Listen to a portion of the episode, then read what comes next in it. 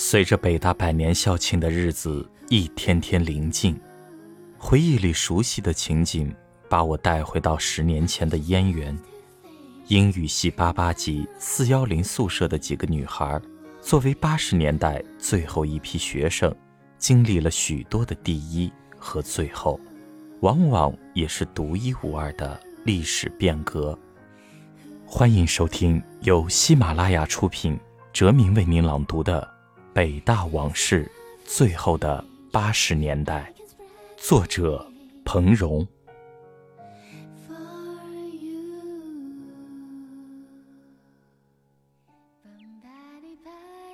随着北大百年校庆的日子一天天临近，各电台、电视台、报章、杂志上关于北大的报道如大海涨潮般一浪浪汹涌而来。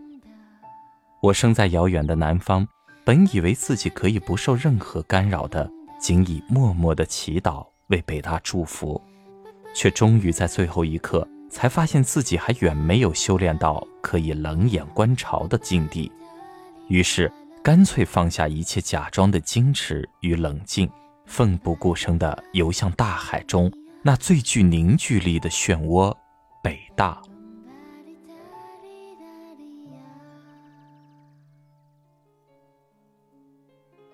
四月二十七日下班回来，终于收到了向子早就答应寄给我的《北大往事》。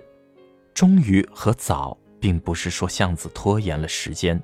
而是我过于急切的心情，让原本一晃而过的一星期，感觉上像是延长了好几倍。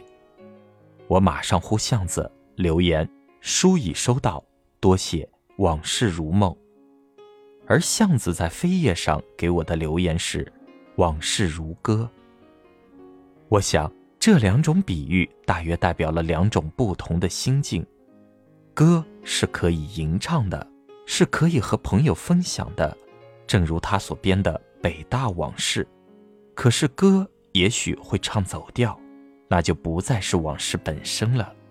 而梦，则是往事沉淀出的精品，是至死方休的回忆。那天晚上，我捧着《北大往事》，从六点一直读到十二点。